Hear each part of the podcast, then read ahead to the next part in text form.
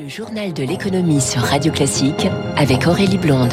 Les titres de l'économie sur Radio Classique, moins de croissance et plus d'inflation, c'est ce que la guerre en Ukraine fait craindre à la Banque de France. L'institution revoit ses prévisions pour cette année. Euh, tous les détails dans un instant avec Éric Mauban. Le coup de pouce du gouvernement pour faire baisser les prix à la pompe, une remise de 15 centimes par litre dès le 1er avril pendant 4 mois. Et puis le transport maritime mondial pénalisé lui aussi par la guerre en Ukraine. Vous verrez que les problèmes d'approvisionnement inquiètent le secteur. Radio Classique.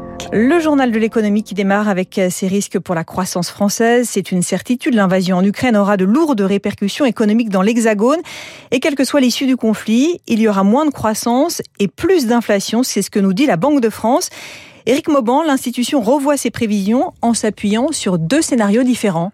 Voilà le premier scénario qualifié par la Banque de France de conventionnel, table sur un prix du pétrole à 93 dollars. Dans ce cas de figure, eh bien, la Banque centrale prévoit une croissance économique de 3,4% cette année et de 2,8% en 2023. Sans la guerre en Ukraine, cette prévision aurait été relevée de 3,6 à 3,9%. Quant à l'inflation, eh bien, elle pourrait atteindre 3,7%. Le deuxième scénario bien plus sombre, table sur un baril de pétrole à 119 dollars. Dans ce cas, eh bien, la croissance économique de la France ressortirait cette année à 2,8% avec une inflation à 4,4%. Les conséquences du conflit sur l'activité sont clairement établies. Augmentation des prix de l'énergie et des matières premières, réduction de la consommation et des investissements, diminution des exportations. Sans donner de chiffres, la Banque de France reconnaît que l'effet qu'aurait un arrêt des fournitures de gaz et de pétrole russe aurait probablement des conséquences économiques encore plus grave.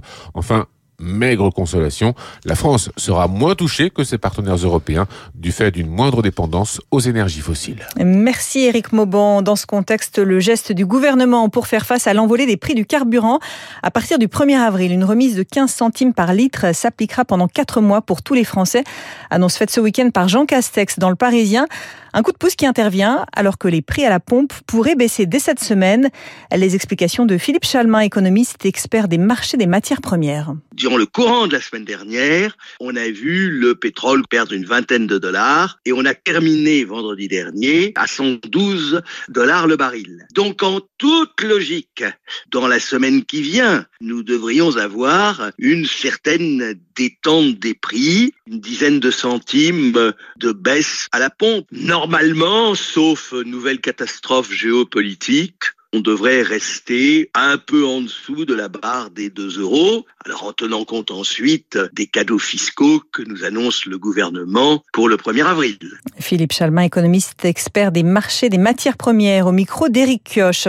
Le marché pétrolier toujours en baisse. Ce matin, le baril de Brent évolue autour de 110 dollars, 106 dollars pour le WTI à New York.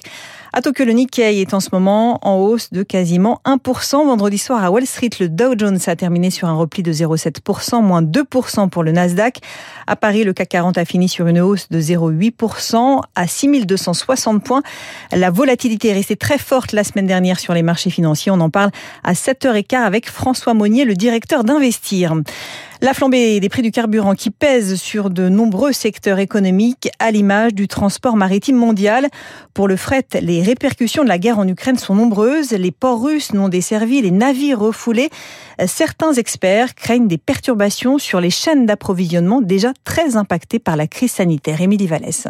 On assiste quasiment à un gel du trafic maritime en mer Noire, ce qui perturbe les exportations de plusieurs matières premières, explique Marc Pochet, analyste chez Merckx Broker. Tout ce qui était exportation de minerais de fer, de blé, de maïs à partir des ports ukrainiens, c'est pas possible maintenant. Il y a également d'autres ports pour lesquels c'est difficile d'accès. Un navire qui veut rentrer dans la mer Noire doit payer plus de frais d'assurance, par exemple, pour y rentrer. Ça rend les transports des marchandises de cette zone-là plus difficiles pour la Bulgarie, pour la Roumanie, pour la Géorgie, le nord de la Turquie, par exemple. Et puis il y a la problématique de la main-d'œuvre. La flotte européenne dépend fortement des marins ukrainiens et russes et craint du coup une pénurie d'effectifs selon Paul Touré, directeur de l'Institut supérieur d'économie maritime. Les 275 000 marins ukrainiens et russes forment à peu près 15% des navigants dans le monde. Les relèves d'équipage qui étaient déjà très complexes à l'époque du Covid redeviennent complexes. Ça pose des questions organisationnelles. Autre inquiétude, est-ce que les tarifs du fret maritime vont encore augmenter alors que les carburants représentent 40 à 60% des coûts? On a un prix du transport maritime qui est très élevé depuis la crise sanitaire parce qu'il y a une tendance très forte à la demande de produits manufacturés facturés dans le monde. Aujourd'hui, s'y ajoute une augmentation du prix des carburants, ce qui devrait être affecté normalement sur le prix du transport des conteneurs. La guerre pourrait cependant entraîner un ralentissement des économies mondiales, ce qui freinerait la demande et du coup le trafic maritime. Un reportage signé Émilie Vallès. L'industrie spatiale est elle aussi rattrapée par la guerre en Ukraine.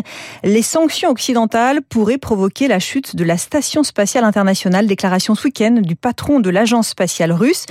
Les Russes veillent régulièrement à ce que l'orbite de la station soit corrigée. Alors l'ISS peut-elle continuer à fonctionner sans eux? Écoutez la réponse d'Arthur Sauzet, spécialiste des questions spatiales auprès de l'Institut Montaigne.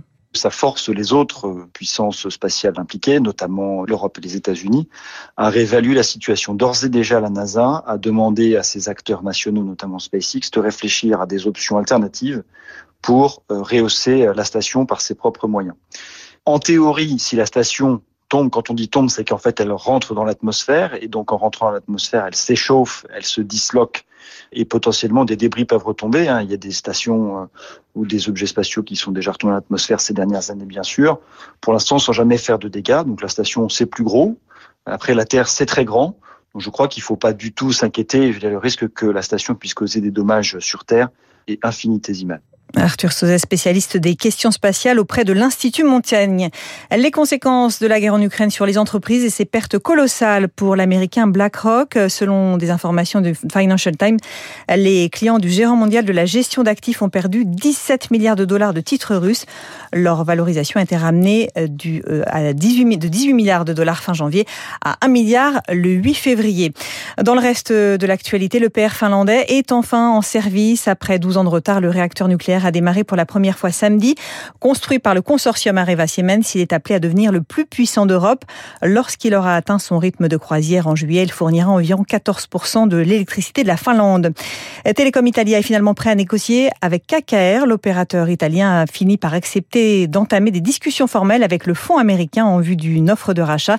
KKR avait soumis en novembre dernier une proposition d'un montant de près de 11 milliards d'euros pour l'acquisition de la totalité du groupe.